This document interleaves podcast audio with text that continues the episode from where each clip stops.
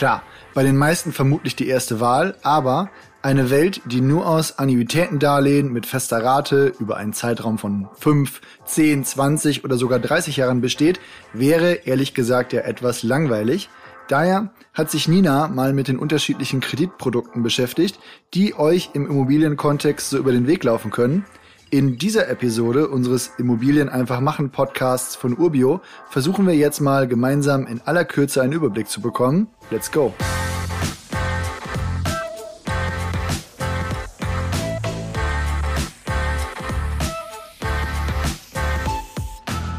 Nina, ich mache dir jetzt einen Vorschlag. Wir belassen das einfach beim Evergreen Annuitätendarlehen, beenden die Episode und gehen einfach schneller Mittagessen. Deal? Nee, nee, so einfach können wir das jetzt nicht machen. Zwar sind wahrscheinlich 90 Prozent aller Darlehen Annuitätendarlehen, aber die restlichen 10 Prozent der anderen Finanzierungsmöglichkeiten sind dann ja eigentlich noch viel interessanter. Gut, Punkt für dich, Interesse geweckt. Aber dann versuche ich jetzt mal wenigstens die Eigenschaften dieses ersten Kreditprodukts richtig wiederzugeben. Also Annuität, das ist die Summe aus Tilgung und der Zinszahlung und die ist über die gewählte Laufzeit immer gleich hoch. Diese Zinsbindungszeit ist dann bei der Vielzahl von Finanzierungen von Immobilien zur Kapitalanlage meistens zehn Jahre. Und während die Annuität, also die Rate, wie schon gesagt, gleich bleibt, sinkt der Anteil der Zinszahlung, weil ich ja immer weiter tilge und dadurch auch der noch offene Kreditbetrag sinkt. Also im Umkehrschluss, der Tilgungsanteil steigt immer weiter, auch deutlich über die anfangs gewählte Tilgung hinaus. Wenn ich mich jetzt noch mal richtig erinnere, dann würde ich noch sagen, Sondertilgung und Kündigung, da gilt meistens, dass eine Kündigung vor Ablauf der Zinsbindungszeit nicht so ohne weiteres möglich ist. Wenn ich aber doch vorzeitig kündige und dann entsprechenden Grund vorweisen kann, dann geht das nur unter Zahlung einer Vorfälligkeitsentschädigung an die Bank. Soweit mein Stand, ist das auch soweit richtig? Ja, soweit richtig. Die Sondertilgung wird ja gesondert im Darlehensvertrag vereinbart. Damit bekommst du quasi die Option eingeräumt, neben der monatlichen Tilgungsrate auch noch eine zusätzliche Summe zurückzuzahlen. Bei den meisten Banken geht das völlig unproblematisch, wenn du jährlich eine Summe von bis zu fünf Prozent des Kredites als Sondertilgung zurückzahlst. Alles easy. Bei der Kündigung hast du mit der Vorfälligkeitsentschädigung auch recht. Aber an dieser Stelle nochmal der Hinweis. Nach dem BGB, also dem bürgerlichen Gesetzbuch, hast du nach zehn Jahren ja sowieso immer ein Sonderkündigungsrecht. Das heißt, wenn du eine längere Zinsbindung als zehn Jahre vereinbart hast, kannst du den Darlehensvertrag zehn Jahre nach Vollauszahlung mit einer Kündigungsfrist von sechs Monaten auf jeden Fall immer auch kündigen und bis dann nach zehneinhalb Jahren aus dem Vertrag raus. Stimmt. Das ist auf jeden Fall nochmal ein guter Hinweis. Gerade, sage ich mal, wenn so wie jetzt in einer erwiesenermaßen Niedrigzinszeit das Darlehen diese Frist erreicht, dann ist das schon absolut sinnvoll, sich mal Gedanken dazu zu machen, das eventuell zu kündigen und sich noch niedrigere Zinsen zu sichern. Ah, dazu übrigens mal ein Fun Fact zum Annuitätendarlehen. Je höher der Zinssatz, desto schneller ist das Darlehen getilgt. Hm, das klingt beim ersten Hören jetzt tatsächlich ein bisschen kontraintuitiv. Also je höher die Tilgungsrate ist, desto schneller ist das Darlehen getilgt. Das leuchtet mir noch ein. Wie der, der Zins mit reinspielt, das musst du mir vielleicht auch nochmal erklären. Ja, okay, das stimmt. Darüber muss man erstmal einen Moment nachdenken. Aber ich helfe dir mal eben auf die Sprünge. Denn dass das so ist, liegt im Grunde daran, dass die monatliche Rate gleich bleibt. Bei jeder gezahlten Rate reduzierst du ja aber den Betrag, den du noch zurückzahlen musst. Hast du einen hohen Zinssatz, ist zwar erstmal deine monatliche Rate höher, aber durch die Tilgung sparst du dann im Verhältnis jeden Monat einfach mehr Zinsen. Ja, okay. Das kann ich jetzt grundsätzlich mal nachvollziehen. Also ehrlich gesagt wird mir da jetzt aber trotzdem noch ein Beispiel helfen. Ja, das habe ich mir gedacht und von daher habe ich sogar eins parat, inklusive ein paar Konfigurationen und der Auswirkungen auf die Dauer der Rückzahlung des Darlehens. Also gehen wir mal davon aus, du leist dir 100.000 Euro von der Bank und nehmen wir mal weiter an, die Tilgung liegt bei zwei Prozent und der Zins bei ein Prozent. Dann dauert es 40 Jahre und sieben Monate, bis das Darlehen komplett zurückgezahlt ist. Hast du bei gleicher Tilgungsrate aber einen Zinssatz von 1,5 oder zwei Prozent, sinkt die Zeit auf 37 Jahre und vier Monate beziehungsweise 34 Jahre und neun Monate. Du siehst also, bei einem höheren Zinssatz hast du die 100.000 Euro früher zurückgezahlt. Wo du aber natürlich recht hast, der Effekt ist höher, wenn du den niedrigeren Zins hast und dann eher die Tilgung erhöhst. Also bei 1% Zins und 3% Tilgung dauert es zum Beispiel nur 28 Jahre und 10 Monate, bis das Darlehen komplett zurückgezahlt ist. Ja, na guck mal, das hat's tatsächlich deutlicher gemacht. Wenn wir uns jetzt mal vom Annuitätendarlehen wegbewegen, was gibt's denn da noch? Da wäre zum Beispiel das endfällige Darlehen. Ah, das ist zumindest mal eines, bei dem ich das aus dem Namen wohl ableiten kann, wie es funktioniert. Also kurz gesagt, ich tilge während der Laufzeit nichts, zahle den kompletten Darlehensbetrag nach Ende der Laufzeit auf einen Schlag zurück. Genau richtig. Du zahlst monatlich nur die Zinsen. Bei diesem Darlehen gibt es dann übrigens zwei Vorteile. Erstens, du kannst die Zinsen als Werbungskosten absetzen. Das ist bei vermieteten Immobilien vielleicht interessant, da immer einen gleichbleibenden Betrag zum Abzug bringen zu können. Und zweitens sparst du die Tilgung über ein Tilgungskonto an. Das kann dann auch ein Investmentsparplan sein. Und wenn da die Erträge über den Zinsen liegen, dann kommt auch die Tilgungssumme, also zumindest ein Teil davon, schneller zusammen. Jetzt mal aus dem Blickwinkel von sehr risikoscheuen NutzerInnen. Mein Zinsänderungsrisiko nach Ende der Laufzeit ist dann aber höher, weil ich ja praktisch noch nichts getilgt habe. Ja, das kann man auf jeden Fall so sehen. Und es ist natürlich auch ein Risiko, dass der Investmentsparplan nicht so performant ist, wie man sich das vielleicht vorstellt. An der Stelle vielleicht übrigens noch einmal der Hinweis, eine Zwischenfinanzierung ist auch eine Form eines endfälligen Darlehens. Ah, weil da auch nichts getilgt wird während einer kurzen Laufzeit. Richtig. Eine Zwischenfinanzierung ist ja aber, wie der Name schon sagt, eh nur kurzfristig angelegt, bis andere Mittel zur Verfügung stehen. Zum Beispiel durch den Verkauf einer anderen Immobilie oder die Zuteilung eines Bauspardarlehens. Der Unterschied zum regulären endfälligen Darlehen ist, dass die Laufzeit einfach flexibel ist. Du es praktisch auch jederzeit mit einer kurzen Frist ablösen und tilgen kannst der Zinssatz variabel ist und typischerweise quartalsweise angepasst wird. Gut, was wäre denn eine weitere Kreditform, bei der ich mal raten kann, was sich dahinter verbirgt? Wie wär's mit dem Tilgungsdarlehen?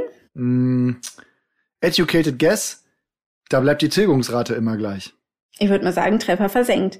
Eine immer gleichbleibende Tilgungsrate führt dann auch zu einem ganz linearen Verlauf der Restschuld. Also wenn du eine 5% Tilgungsrate hast, dann läuft ein 100.000 Euro Darlehen 20 Jahre. Die Zinsen sinken entsprechend mit fortschreitender Tilgung und im Unterschied zum Annuitätendarlehen jetzt zum Beispiel ist die Rate einfach nicht konstant. Da fällt mir gerade aber noch ein Darlehen ein, das wir in der Episode zum Thema Anschlussfinanzierung mal besprochen haben. Das Forward-Darlehen, also eine Anschlussfinanzierung, bei der ich mir schon Jahre vor Ablauf des ursprünglichen Darlehens einen Zins sichern kann. Also besonders interessant, wenn man mit steigenden Zinsen rechnet. Genau. Und falls das jetzt jemand zum ersten Mal hört, Bereitstellungszinsen fallen nicht an und bei einem echten Forward-Darlehen beginnt die Zinsbindungsdauer mit Ende des ursprünglichen Darlehens. Das provoziert die Frage, ob es auch ein falsches Forward-Darlehen gibt. Das nennt man jetzt nicht genauso, aber es gibt ein unechtes Forward-Darlehen, bei dem die Zinsbindungsdauer schon mit Vertragsabschluss anfängt. Gibt's denn sonst noch welche oder sind wir jetzt gleich schon am Ende? Nee, da kommen schon noch ein paar. Zum Beispiel das Cap-Darlehen. Da ist der Zinssatz dann variabel, hat aber eine Obergrenze, also das namensgebende Cap. Dafür, dass es ein Cap gibt, zahlt man dann die sogenannte Cap-Prämie, die abhängig von der Obergrenze und Laufzeit ist. Es gibt dabei dann übrigens auch einen Floor. Hm, also eine Untergrenze. Diese senkt dann ja vermutlich die Prämie wieder. Aber es klingt jetzt in meinen Ohren auch schon ein bisschen nach Zocken oder zumindest nach einem Kreditprodukt für Fortgeschrittene. Absolut. Im Immobilienbereich für Privatanleger ist das sicher nicht so verbreitet. Da trifft man dann vielleicht noch eher auf einen klassischen Bausparvertrag. Ah, okay. Das klingt tatsächlich oldschool, aber so einen Vertrag habe ich auch noch rumliegen, der sich bei den aktuellen Marktkonditionen aber wirklich eher nur zum Sparen eignet als zum Abrufen und Investieren. Ja, das wird bei vielen so sein. Aber da gibt es zumindest eine Ansparphase, in der du dich entscheiden kannst, wie viel Geld du einzahlen möchtest. Und wenn du dann das Mindestguthaben angespart hast, eine entsprechende Bewertung und Bonität hast, geht's weiter mit der Darlehensphase. Wenn ich mich jetzt aber recht erinnere, und tatsächlich könnte ich mich da irren, weil das ist wirklich lange her, aber ist das am Ende nicht auch ein klassisches Annuitätendarlehen? Nur, dass bei der Höhe des Darlehens dann mein Guthaben praktisch verrechnet wird? Genau. Wie der Name aber schon sagt, kannst du das Darlehen aus dem Bausparvertrag dann nur für Investitionen zu wohnwirtschaftlichen Zwecken nutzen. Mit einem Bausparvertrag haben vermutlich viele schon mal was zu tun gehabt. Das war ja irgendwie eine Zeit lang echt ein Klassiker, den man auch für seine Kinder gut abgeschlossen hat. Wo wir gerade von Klassikern sprechen, wie sieht's denn mit so einem klassischen KfW-Darlehen aus? Die haben ja viele Darlehensmöglichkeiten für energetische Sanierungen oder Bauprojekte, sofern da bestimmte Rahmendaten eingehalten werden. Das ist sicher für viele Projekte eine mögliche Ergänzung.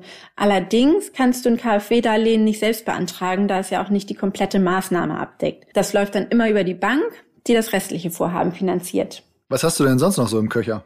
Wenn es kurz mal ein bisschen exotischer werden soll, bringe ich mal das Policendarlehen ins Spiel. Ah, es klingt mal nach Versicherung. Ja, ist es auch. Das wird praktisch von Versicherungen vergeben, wenn man eine kapitalbildende Versicherung mit einem Guthaben, also einem Rückkaufwert hat. Das Schöne daran, du hast keine Grundpfandrechte und keine Tilgung. Getilgt wird spätestens aber mit Ablauf der Versicherung. Ah, auch auf die Gefahr hin, hier noch ein Callback einzustreuen, klingt nach einer Methode, die auch in unserer Episode zu Alternativen zu Eigenkapital angebracht gewesen wäre. Ja, passt da sicher rein. Als letztes habe ich übrigens noch Wohnriester mitgebracht. Oh, bitte nicht. Wie, was hast du denn gegen die Riester? Ja, im Prinzip nichts, aber das klingt alles so unnötig kompliziert, so als ob man sich ein Förderprogramm auf Wish bestellt. Okay, ich versuche es mal einfach zu halten. Die erste Voraussetzung ist auf jeden Fall die Anschaffung von neuem Wohnraum oder der Umbau einer zu Wohnzwecken genutzten Immobilie, sofern dadurch neuer Wohnraum entsteht. Ja, soweit so klar. Okay, schön. Und wenn diese Voraussetzung erfüllt ist, hast du die Möglichkeit, Kapital aus dem Riester-Vertrag zu nehmen. Allerdings müssen mindestens 3000 Euro draufbleiben, beziehungsweise musst du die Riester-Beiträge zur Tilgung des Darlehens verwenden. Das geht dann aber nur, wenn das Darlehen dafür auch zertifiziert ist oder ein für die Riester-Besparung zertifizierter Bausparvertrag ist. Na, da geht's jetzt schon los. Okay, zugegeben. Das sind schon einige Voraussetzungen, die erfüllt sein müssen. Förderfähig sind aber übrigens alle Rentenversicherungspflichtigen, Beamte und Beamtinnen, Empfänger von Arbeitslosengeld, Eltern im Erziehungsurlaub, pflegende Angehörige und die Ehepartner aller Gruppen. Also gefühlt irgendwie alle, außer Selbstständige. Jo. Aber jetzt kommen wir nochmal ins Eingemachte. Die Förderung gliedert sich nämlich in Zulagen und Steuervorteile. Ja, jetzt wird's endlich spaßig. Also, jeder Sparende bekommt 175 Euro Grundzulage, vorausgesetzt er spart 4% seines rentenversicherungspflichtigen Vorjahreseinkommens. Maximal dürfen das 2100 Euro sein. Dann gibt's eine Kinderzulage in Höhe von 175 Euro pro Kind, das vor 2008 geboren wurde, und 300 Euro für jedes jüngere Kind. Berufseinsteiger unter 25 bekommen noch einen 200 Euro extra Bonus. Und um die Förderung zu bekommen, musst du mindestens den Sockelbetrag von 60 Euro im Jahr einzahlen. Bei der Steuererklärung kannst du dann die Sparbeiträge von bis zu 2100 Euro als Sonderausgabe absetzen. Allerdings reduziert sich der Vorteil um die erhaltenen Zulagen. Aufpassen musst du übrigens auch beim vorzeitigen Verkauf der Wohnimmobilie, wenn du keine Ersatzinvestition machst. Das wird dann als Kündigung gewertet und in diesem Fall müsstest du sämtliche Förderung zurückzahlen. Also nichts für ungut. Also es wird bestimmt schon mal jemand in die eigenen vier Wände gebracht haben, aber das wirkt für mich, als hätten sich da einmal Finanzbeamte richtig austoben dürfen bei der Konstruktion. Ja, okay, das ist alles schon ein bisschen holprig, gibt's ja zu. Aber um das einmal abzuschließen, Leistungen aus dem Riester-Vertrag werden nachgelagert besteuert, also erst am Ende der Laufzeit, um dann den sogenannten Eigenheimrentner mit dem klassischen Riester-Sparer gleichzustellen, wird dann ein Wohnförderkonto angelegt, das zu Rentenbeginn als Hilfsmittel zur Steuerberechnung genutzt werden kann. Na, herzlichen Dank. Also an der Stelle jetzt auch mal ein Disclaimer. Ich bin mir relativ sicher, dass unsere Angaben zur Funktionsweise des Annuitätendarlehens auch in einigen Jahren noch korrekt sind. Beim Wohnriester kann ich es mir aber auch vorstellen, dass sich morgen jemand neue Grenzwerte, Fördersätze oder Regelungen überlegt. Also wenn das für jemanden interessant ist, hier der Tipp, nochmal konkret vorher einsteigen. Ich weiß jetzt gar nicht so genau warum, aber ich habe ein bisschen das Gefühl, nach dem Wohnriester willst du gerade eher nichts mehr über das Wohnungsbauprämiengesetz hören, oder? Bonina, hab Erbarmen, ey. Das Highlight, das sparen wir uns jetzt für eine andere Stelle auf. Aber du hast für mich auf jeden Fall schon sehr viel Licht hier ins Dunkeln gebracht. Vielen Dank. Hättet ihr mich vor Aufnahme dieser Episode gefragt, dann wäre die Auswahl möglicher Darlehensformen für mich doch sehr beschränkt gewesen. Klare Wahl für das Annuitätendarlehen. Nicht umsonst wird das ja auch bei gut 90 Prozent der Immobilienfinanzierung genutzt, also ein wahrer Evergreen. Ich finde es gut, dass mein Arsenal jetzt ein bisschen größer geworden ist.